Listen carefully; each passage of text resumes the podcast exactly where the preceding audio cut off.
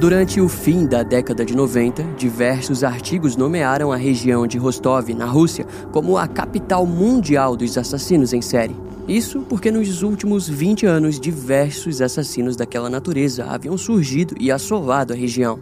Diante a essa estatística, muitos se perguntavam o porquê de aquilo ter acontecido com o país, já que, até então, os assassinos em série eram considerados exclusivos dos Estados Unidos. Para os criminólogos, esse ponto está conectado diretamente às consequências trazidas pela ex-União Soviética, que sofreu com a morte de 6 milhões de pessoas pela fome. Como resultado, havia registros de pessoas devorando cadáveres de seus familiares para sobreviverem. Era um mundo sombrio com pilhas de corpos, com muitas vezes carne humana sendo comercializada.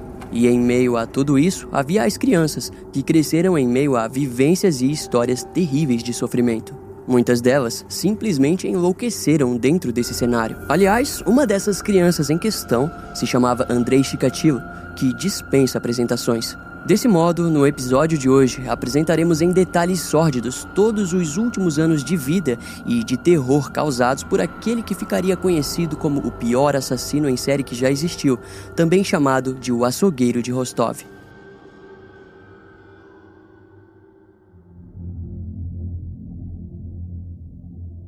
O primeiro corpo foi encontrado em junho de 1982. Um morador da vila de Donskoy estava procurando lenha quando avistou os restos mortais já esqueléticos de uma criança. As autoridades do sul da Rússia ficaram responsáveis pelo caso, onde se questionaram como ninguém nunca havia visto o corpo antes, já que ele estava em um lugar relativamente movimentado. O corpo estava despido, mas as orelhas ainda estavam inteiras o suficiente para os brincos serem vistos. Com base nisso e no pouco cabelo que ainda estava no crânio, ficou evidente que se tratava de uma criança do sexo feminino. O médico legista concluiu que a vítima teve suas costelas quebradas por algo afiado. Além disso, as órbitas apresentaram um tipo de deformidade que indicava que o assassino possivelmente tentou arrancá-los. No relatório, indícios de agressão sexual também foram notados, fato que deixou os primeiros investigadores perplexos com a feracidade do autor do crime. No início das investigações, foi descoberto que uma garotinha de 13 anos chamada Lyubov Biryuk estava desaparecida no vilarejo de Novocherkassk. Assim, um dos familiares veio até a sede da polícia para identificá-la, mas alegou não ser a criança. O major responsável pelo caso, Mikhail Fetisov, decidiu viajar até Rostov e lá pediu os registros das pessoas desaparecidas da região. No dia seguinte, a equipe forense ainda vasculhava a cena do crime, quando encontraram uma sandália branca e outros itens escolares. Através dos livros infantis encontrados e das impressões digitais coletadas do seu corpo, foi confirmado que de fato se tratava de Lyubov Biryuk. Os investigadores concluíram que o ataque aconteceu de maneira aleatória e sem nenhum motivo aparente, mas continuaram as investigações por um tempo. Vários familiares foram considerados suspeitos e interrogados intensamente. Afinal, eles próprios não haviam conseguido identificar a sua ente querida. Porém, nenhum deles produziu provas concretas do envolvimento no crime. Na época, crimes sexuais com sinais extremos de violência não eram registrados com frequência na Rússia e diversos países diziam que aquele tipo de coisa era visto visto apenas nos Estados Unidos. Mas, diante o caso, alguns investigadores começaram a suspeitar de um sujeito de uma natureza diferente do que já haviam lidado. Principalmente devido ao relatório final do legista, onde foi dito que a vítima tinha sido esfaqueada mais de 20 vezes, e se contar as mutilações viscerais, o número chegava a 41 ferimentos à faca. O assassino também havia nocauteado a garotinha, indicando que o ataque ocorreu de maneira premeditada, ou seja, com a intenção de matar. Depois que as buscas dentro da família de Lyubov se mostraram inúteis, os investigadores passaram a analisar os amigos ou delinquentes juvenis com problemas mentais da região. Foi então que a polícia encontrou um homem adulto condenado por estupro e considerou ele como um suspeito em potencial.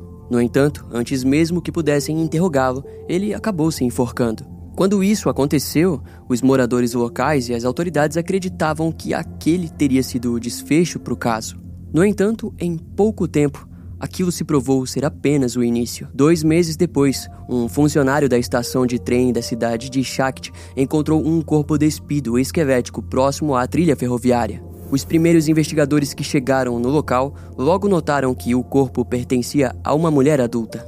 Eles não precisaram de muito tempo de observação para notar que a mulher parecia ter sido deixada na mesma posição que Lyubov Biryuk. Além do mais, a vítima estava com diversos ferimentos afacadas pelo corpo e suas órbitas pareciam terem sido arrancadas. Registros de mulheres adultas desaparecidas foram analisados, mas ninguém compatível com o perfil foi encontrado, resultando na ausência de uma identidade para a vítima. Agora, com dois casos complexos em mãos, as investigações logo ficaram estagnadas.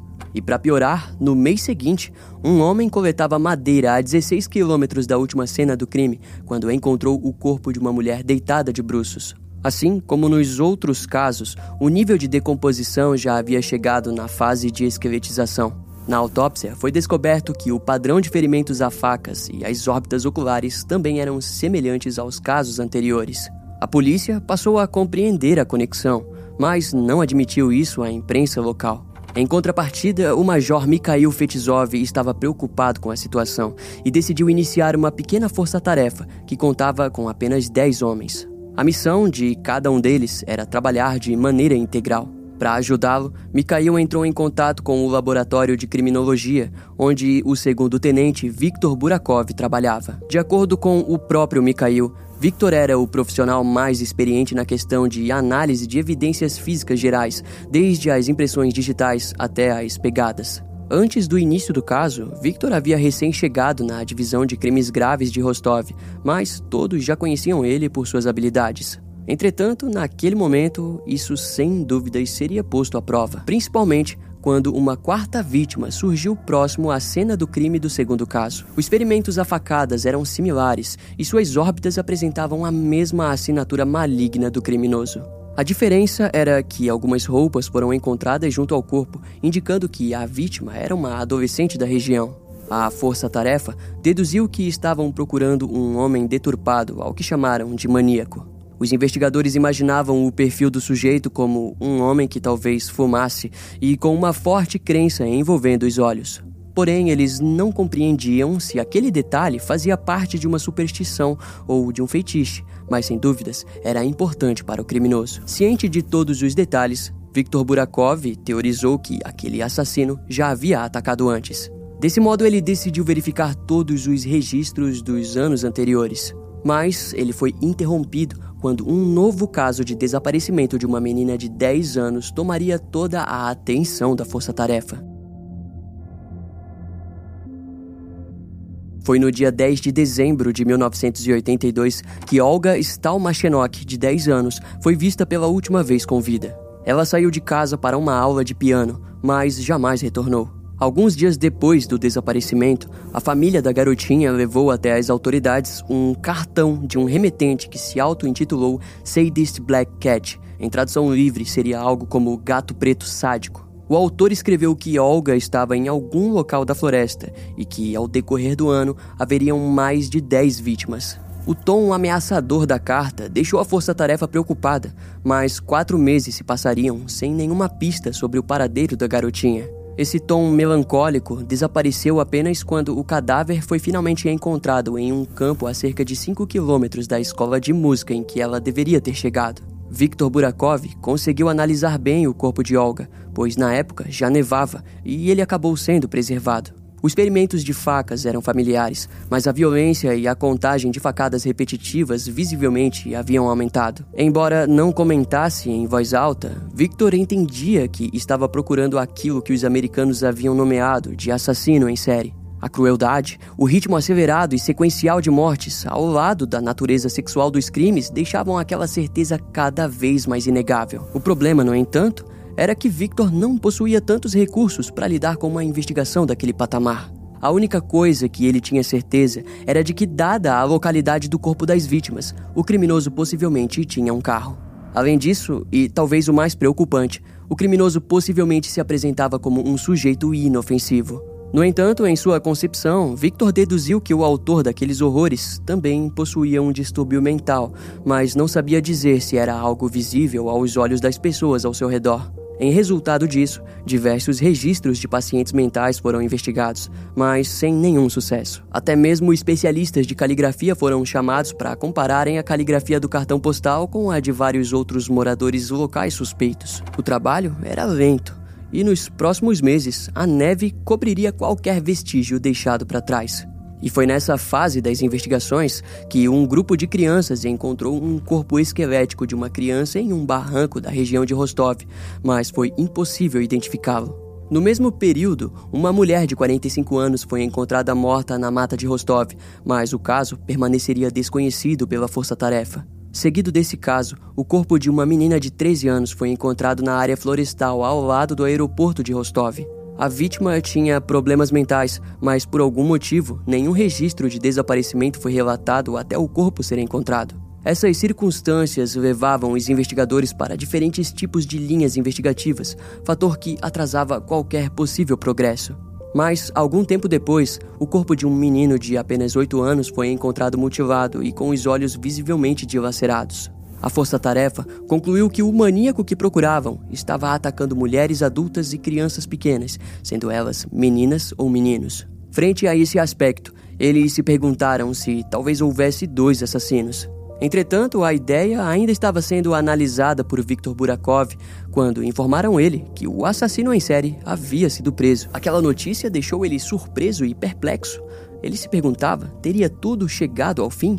Imediatamente, ele correu para entrevistar o criminoso. Mas quando chegou, se deparou com um jovem de 19 anos chamado Yuri Kalenik. Ele era um rapaz que se criou em lares para crianças com problemas mentais e durante a sua prisão trabalhava como assentador de pisos. Devido à sua criação, Yuri continuava amigo daqueles jovens com doenças mentais, mas essa amizade foi confundida pela polícia, que viu ele como um pervertido. Assim, ele foi levado para um interrogatório intenso, onde não lhe deram o direito de um advogado. O pobre coitado foi torturado por dias de forma física e mental. Yuri era espancado frequentemente, até que finalmente confessou sete assassinatos e supostamente acrescentou outros quatro assassinatos arquivados e ausentes da lista. Victor ficou em dúvida com o desfecho da história. E isso se provou de fato um erro quando levaram o rapaz para as cenas dos crimes. Victor logo notou que Yuri não sabia exatamente o local em que os corpos tinham sido despejados. Determinado a resolver aquilo, ele analisou a confissão escrita do suspeito e ficou ainda mais convencido de que haviam pegado o cara errado. Mas não havia nada que Victor pudesse fazer para provar que de fato o garoto era inocente. Na verdade, a única coisa que ele sabia que provaria aquilo seria mais uma morte, e infelizmente foi isso que aconteceu. Em uma área florestal de Rostov, um corpo feminino em alto nível de decomposição foi encontrado com os seus mamilos arrancados. Na autópsia, ficou notável que o criminoso não tinha feito aquilo com uma faca, mas sim com os seus próprios dentes. O abdômen da vítima tinha sido destruído e seus olhos extraídos brutalmente. O problema para Victor foi de que o legista disse que o corpo estava lá há meses, então Yuri ainda poderia ser considerado um suspeito e a identidade da vítima ficaria desconhecida por um longo tempo. Enquanto isso, em outubro de 1983, um corpo feminino foi encontrado, mas não ficou claro quando ela havia sido morta. Porém, as familiaridades com os outros ataques apontavam para um crime do maníaco, mas ele estava mais brutal. A vítima tinha sido estripada, seus órgãos foram arrancados do seu corpo e jamais seriam encontrados. Os olhos, porém, permaneceram intactos. Quatro semanas depois, outra vítima foi feita, mas daquela vez os seus olhos foram arrancados. No entanto, seria apenas a partir da primeira semana de janeiro de 1984 que o caso seria virado de cabeça para baixo. Naquele mês, o corpo de Sergei Markov, de 14 anos, foi encontrado próximo aos trilhos da ferroviária de Rostov. Devido às recentes nevascas, os ferimentos ainda estavam visíveis e preservados. Sergei foi mutilado e esfaqueado 70 vezes e depois teve os seus órgãos íntimos cortados. Além disso, os órgãos internos foram todos removidos do seu corpo. Na autópsia foi concluído que a vítima também tinha sido sodomizada. Familiarizados com aquela assinatura monstruosa, Mikhail e Victor perceberam que nos casos anteriores até dava para dizer que não estavam conectados e que o maníaco de fato era Yuri Kavenik. Mas com a morte de Sergei, ficou notável que as autoridades haviam prendido um jovem que demoraria muito tempo para provar sua inocência. E os dois sabiam o que aquilo significava: que recursos, tempo e que o rastro do verdadeiro assassino poderia ter sido perdido. Em 1984, o número de vítimas continuou a crescer. Um corpo feminino foi encontrado sem um de seus dedos, mas ao lado do seu corpo, uma pegada de tamanho médio podia ser vista. As investigações apontaram para o fato de que a mulher era amiga de outra garota que havia desaparecido dois anos antes. Para esse caso em específico, um homem foi preso e interrogado, confessando os crimes. Mas Victor não se convenceu com a confissão desse suspeito, pois ele procurava um tipo específico de homem. Nesse período, as opiniões de Victor estavam dividindo a força-tarefa, e isso piorou quando o seu laboratório recebeu amostras de sêmen coletadas dos últimos casos, mas ele não conseguiu determinar se pertenciam ao mesmo criminoso. Desse modo, para alguns investigadores, o famoso Viktor Burakov não estava honrando sua fama. Nesse meio tempo, em março de 1984, Dmitry Pitashnikov, de 10 anos, foi encontrado morto. A base da sua língua e genitália haviam sido cortadas, mas vestígios de sêmen foram encontrados em sua camiseta e, de acordo com Victor, era compatível com os dois casos anteriores. E pela primeira vez, houve uma testemunha. Um garotinho disse ter visto Dmitri ao lado de um homem alto, com bochechas encovadas, joelhos rígidos, pés grandes e que usava óculos. Uma segunda testemunha disse ter visto o mesmo sujeito em um carro branco. Mas, enquanto as buscas pelo homem com essas características eram feitas, uma nova vítima surgiu: Ludmila Alexeyeva, de 17 anos. Ela foi esfaqueada 39 vezes, e seguido dela houve mais um caso, onde mãe e filha foram mortas a facadas e marteladas. O ano de 1984 foi um verdadeiro pesadelo para a Força Tarefa, pois, além dos ataques terem aumentado, novas pessoas surgiam frequentemente para confessar os crimes. Junto a isso, o número de vítimas já estava em 24, assassinadas pelo maníaco desconhecido. Porém, surgiu uma luz para a força-tarefa, pois em um dos últimos casos foram encontrados fios de cabelo grisalho, possivelmente pertencentes ao assassino. Enquanto isso, Victor analisava as evidências físicas deixadas pelo criminoso e notou que ele estava piorando. Vale ressaltar que muitos dos detalhes que falamos aqui não foram divulgados na época. Assim, em alguns casos, o maníaco tinha passado a remover a ponta da língua ou do lábio superior de suas vítimas. Já em outros, ele arrancava a base do nariz e enfiava dentro da boca da vítima. Diante a esses fatores, a força-tarefa sentiu que, assim como o maníaco, eles estavam mirando para um rumo descontrolado. E de fato, Segundo os milhares de registros até onde sabiam, no primeiro ano o maníaco havia matado cinco pessoas, mas naquela altura ele fazia esse número a cada duas semanas.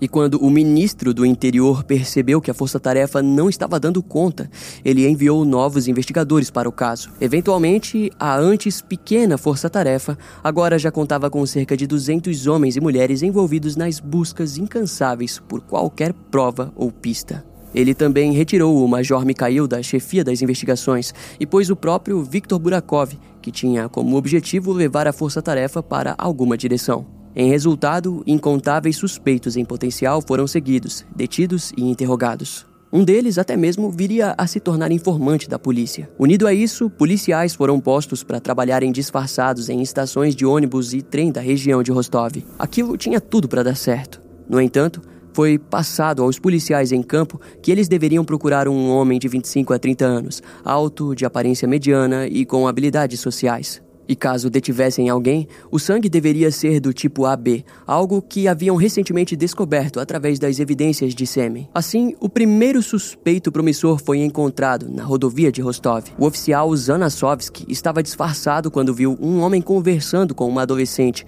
e quando ela se despediu, ele se dispersou e sentou ao lado de outra jovem.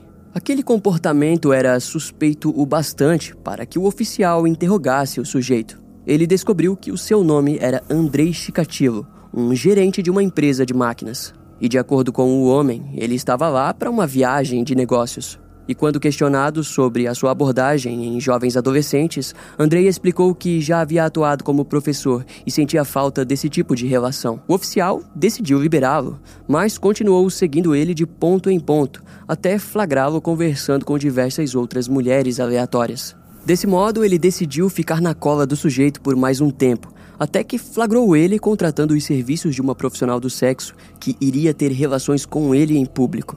Imediatamente, o oficial Zanasovski prendeu Andrei sob a acusação de comportamento indecente em público. E quando foi preso, Andrei levava consigo uma pasta, na qual foi encontrada um pote de vaselina, uma faca longa de cozinha, corda e uma toalha suja. Naquele momento, os policiais acreditavam fielmente que haviam prendido o maníaco. E para terem certeza, fizeram um exame de sangue.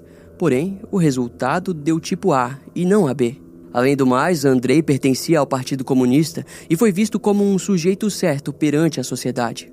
No entanto, quando a força-tarefa soube do perfil do suspeito, o próprio Victor disse para que não fossem enganados e mantiveram ele preso por vários dias. Nesse meio tempo, os investigadores fizeram diversos interrogatórios, mas não conseguiram tirar absolutamente nada dele. O máximo que Andrei disse foi que possuía fraquezas sexuais, e devido a isso, ele acabou sendo liberado, mas não esquecido. E para surpresa de todos, algum tempo depois, Andrei Chicativo foi preso acusado de furtos no local em que trabalhava. Assim, ele recebeu uma sentença de três meses pelo crime.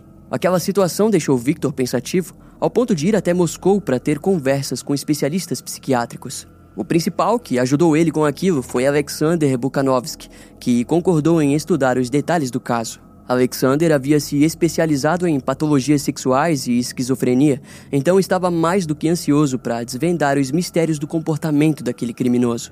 E, para surpresa de Victor, ele apresentou um relatório de sete páginas sobre o perfil do maníaco de Rostov. Para Alexander, a força-tarefa deveria procurar um homem de 25 a 50 anos que apresentasse um tipo de inadequação sexual. O ato de cegar suas vítimas era devido à sua baixa autoestima. Ele não queria que o vissem. A brutalidade empregada no corpo delas era um reflexo direto desse ponto, pois em parte era devido a essa frustração consigo mesmo e também à sua maneira de aumentar a sua excitação sexual. Sem dúvidas, o homem que procuravam era um sádico, e a crueldade era sexualmente necessária. Alexander descreveu que o comportamento do criminoso era impulsivo, pois cometia os assassinatos por necessidade e, quando não matava, ficava deprimido. Além disso, garantiu que o homem não possuía doenças mentais graves, como a esquizofrenia, mas era um sujeito solitário e estava agindo sozinho, sabendo exatamente o que estava fazendo. Mas Victor também teve outros relatórios para ler, onde especialistas disseram que poderia existir dois assassinos.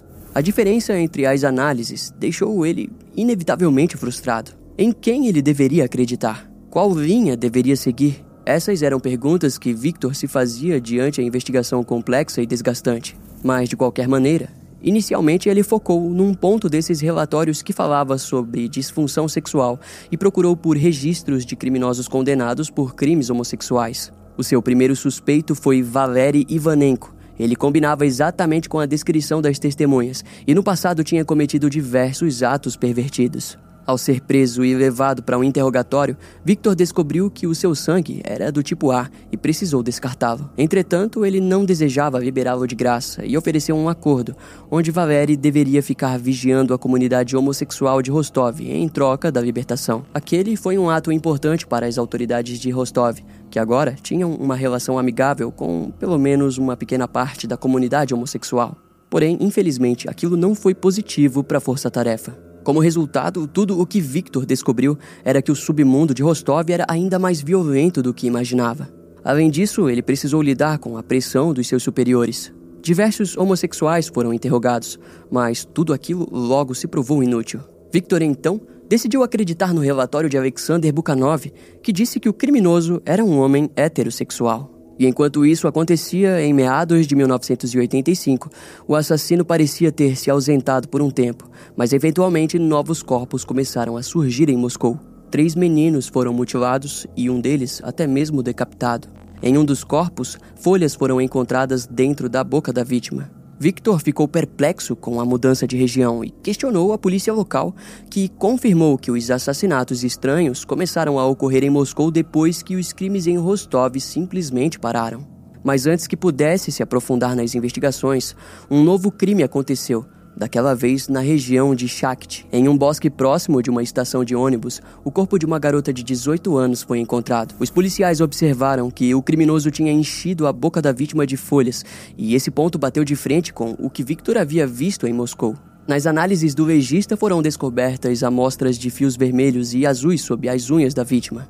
Além disso, próximo aos cortes foi coletado vestígios de suor que apontavam para um tipo sanguíneo AB, o mesmo que procuravam. Mas o mais interessante foi encontrado entre os seus dedos, onde foi identificada uma mecha significativa de cabelos grisalhos.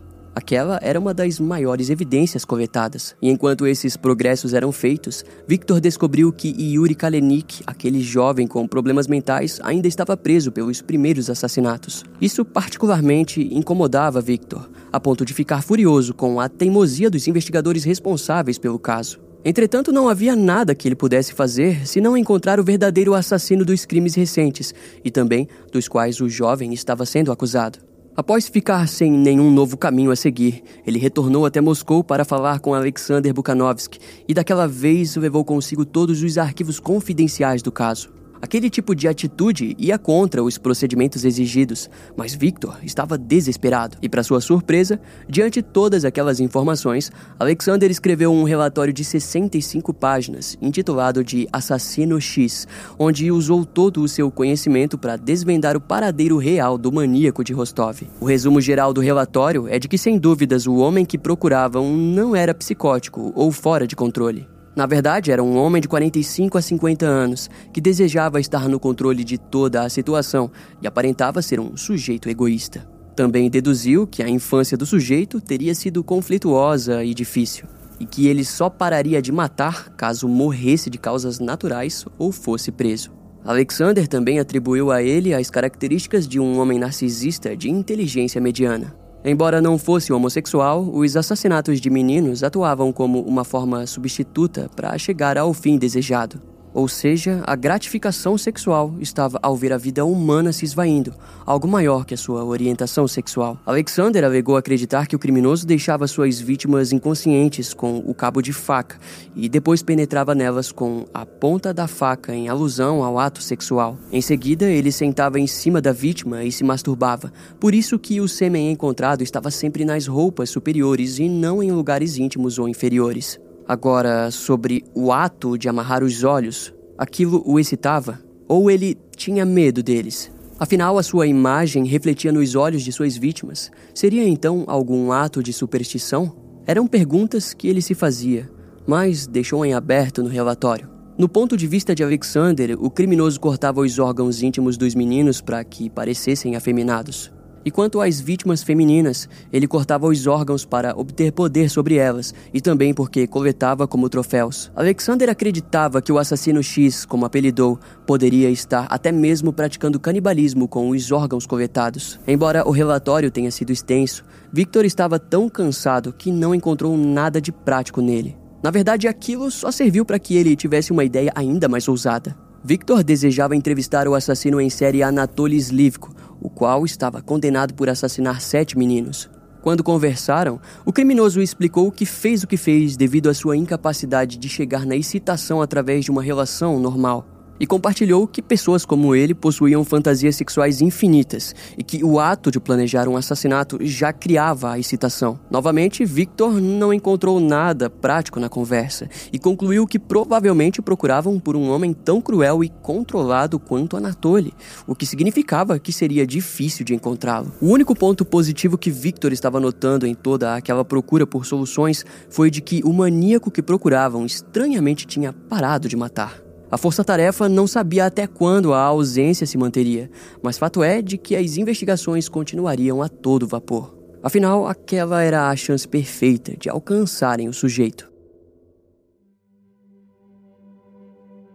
O ano de 1985 permaneceu quieto até o mês de julho, quando o corpo mutilado de uma mulher de 33 anos foi encontrado. No mês seguinte, o corpo de uma jovem foi encontrado enterrado com apenas a mão de fora.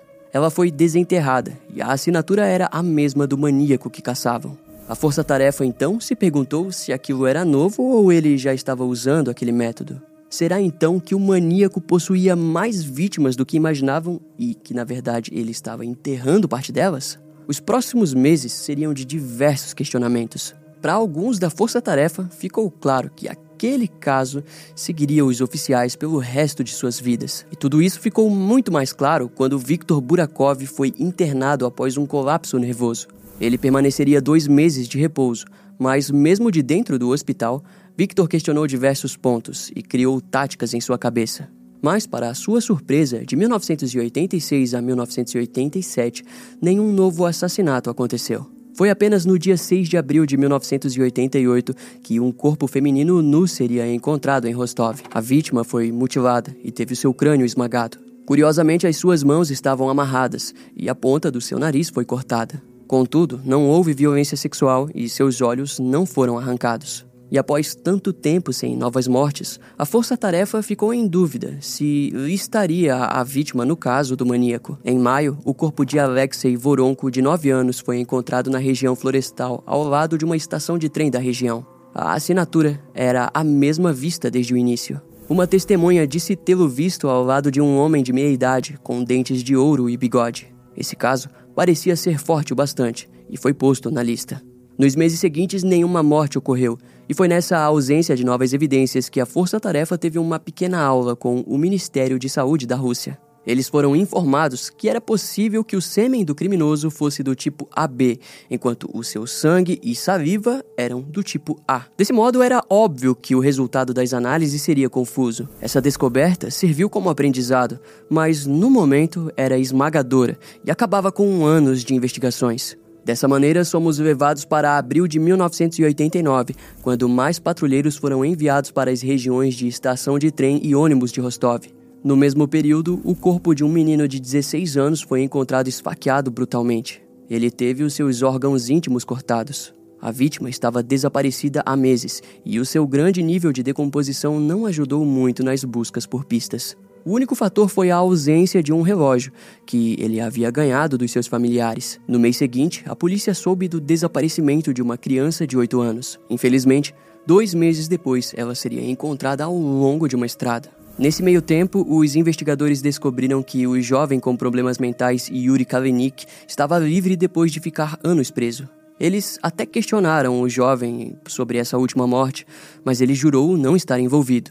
E realmente, a assinatura era a mesma do maníaco. A força-tarefa então deduziu que o criminoso havia percebido a movimentação policial e, por esse motivo, descartou o corpo longe das estações ferroviárias. Nos meses seguintes, seria registrado o assassinato de uma jovem húngara chamada Helena Vaga, seguido de Alexei Kobotov, de 10 anos. Agora, em janeiro de 1990, dois meninos menores de idade foram encontrados com a mesma assinatura do maníaco. Ele havia retornado tão brutal quanto no passado. Em julho, Viktor Petrov, de 13 anos, foi encontrado no Jardim Botânico de Rostov.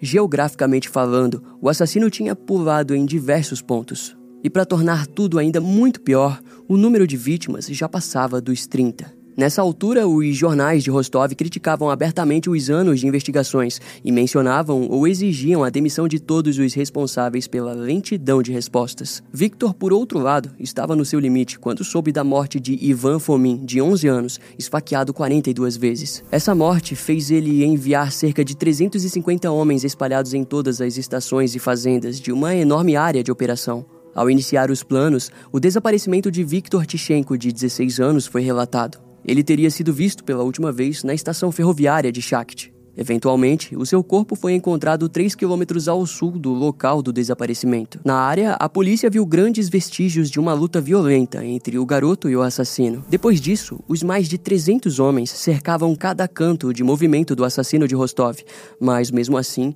mais uma vítima foi registrada. O número de vítimas já ultrapassava 36. Foi então que, entre as centenas de homens de guarda, vários deles relataram que um homem em questão era suspeito. E quando Victor soube dessa informação, ele imediatamente pediu o nome do sujeito. Naquele ponto, cerca de 500 mil homens foram investigados, e Victor ficou perplexo quando ouviu um nome familiar: Andrei Chikatilo. E no mesmo instante em que ouviu o nome, ele se lembrou do que o Ministério da Saúde tinha explicado sobre os exames sanguíneos. Assim, no fundo, Victor finalmente entendeu que aquele homem era o maníaco de Rostov. Segundo testemunhas, Andrei Chikatilo havia sido visto saindo de uma mata próxima do local em que a última vítima foi encontrada. Além disso, um dos 300 policiais havia visto ele com uma mancha vermelha na bochecha e orelha, além de também ter notado galhos quebrados na parte de trás do seu casaco. Contudo, Andrei não foi imediatamente preso. Antes, Victor comandou uma operação de vigilância para o suspeito. Nesse meio tempo, ele descobriu que Andrei atuava como professor no passado, mas também tinha sido acusado por molestar alunos. Os seus registros de viagem foram investigados, onde foi visto que ele havia viajado para Moscou na época dos assassinatos investigados no local. Inicialmente, os oficiais responsáveis pela vigilância relataram que Andrei era um homem nada interessante e que não fazia nada de sua vida. E ciente que seria arriscado deixar o sujeito livre, Victor apostou tudo ao ordenar sua prisão sem um plano de acusação pronto. Assim, no dia 20 de novembro de 1990, Andrei foi preso. E para a surpresa dos oficiais, ele era um homem bem mais comum do que imaginavam. Além disso, ele não tinha dentes de ouro, era casado e também tinha dois filhos além também de contar com um diploma universitário. A única coisa estranha encontrada foi um canivete dobrável na mochila que levava consigo. Em sua residência, nenhuma evidência ou pista foi encontrada. Entretanto, cerca de 23 facas comuns foram confiscadas para análises. Enquanto isso acontecia, Andrei ficou mofando na cela por um dia inteiro, até que Victor chamou ele para um interrogatório. Quando o suspeito entrou, o oficial notou a presença sutil do sujeito. Andrei tinha ombros caídos, óculos grandes, cabelos grisalhos e andava como um homem de meia idade cansado. No entanto, Victor sabia que aquela aparência poderia facilmente mudar para a de um assassino, caso fosse da sua vontade. Victor sabia que se interrogasse Andrei Chikatilo por pelo menos 10 dias, ele quebraria e confessaria tudo. Afinal, todos sempre confessam, pelo menos era assim que Victor pensava. Andrei conversou de maneira reservada, sem admitir nada específico. Porém, disse que costumava observar as jovens nas estações de ônibus e trens serem seguidas ou olhadas por sem-tetos. Inclusive, Andrei citou que acreditava que era melhor que homens daquele tipo mereciam morrer. Victor, no entanto, ignorou essas alegações e disse que Andrei deveria confessar seus crimes como um louco homicida. Assim, poderia ser considerado legalmente insano. Mas não era fácil entrar na mente de Andrei Chikatilo. Ele ensaiava diversas vezes que confessaria, mas quando chegava na hora, ele se declarava inocente. Foi assim até durante umas duas horas de conversa, quando Andrei confessou que, em meados de 1977, havia molestado algumas alunas e compartilhou que não conseguia se controlar ao lado de crianças. Mas no fim das contas, foram longos nove dias de interrogatório e Victor teria legalmente apenas mais um dia para conseguir acusá-lo de alguma coisa. Naquela altura eles tinham diversas provas circunstanciais, mas o juiz jamais aceitaria. Foi então que o já conhecido doutor Alexander Bukhanovsky foi chamado para interrogar o criminoso. É dito que quando eles ficaram sozinhos para uma conversa, o psiquiatra logo notou que o homem em sua frente era exatamente como ele imaginava que o assassino fosse. De acordo com Alexander, ele sabia que Andrei queria falar sobre a origem de suas frustrações e raiva. Não sabemos exatamente o que foi conversado naquela sala, mas podemos deduzir com base na vida do criminoso, o qual conheceremos agora. Quando Andrei Chikatilo nasceu em 1936, a Ucrânia estava na miséria durante o governo de Joseph Stalin. Sem o direito de cultivar, a sua família costumava passar por vários momentos de fome. Em resultado, eles comiam grama ou folhas para não morrer. Conforme crescia, a sua mãe contava histórias de que o seu outro filho e irmão de Andrei, Stepan, foi sequestrado e canibalizado por seus vizinhos que estavam prestes a morrer de fome. Talvez essa história seja uma lenda dentro do caso, mas fato é que ele por muito tempo teve a sua vida esculpida ao redor de miséria, fome, guerra e morte. Entre 1941 e 1944, Andrei viu de perto o efeito colateral da União Nazista na Ucrânia. Ele contou que testemunhou diversos atentados e tiroteios, do qual precisava se esconder junto à sua família. Andrei sempre foi fisicamente fraco e aparentava ser uma criança destruída pelos efeitos da guerra. Na escola, embora fosse estudioso, também era alvo comum de crianças mais velhas que zombavam por conta da sua aparência. A sua mãe frequentemente era rígida em casa, e com a ausência do seu pai, para Andrei só sobrou a presença dos seus poucos livros. A sua facilidade com a leitura fez ele ser elogiado pelos professores.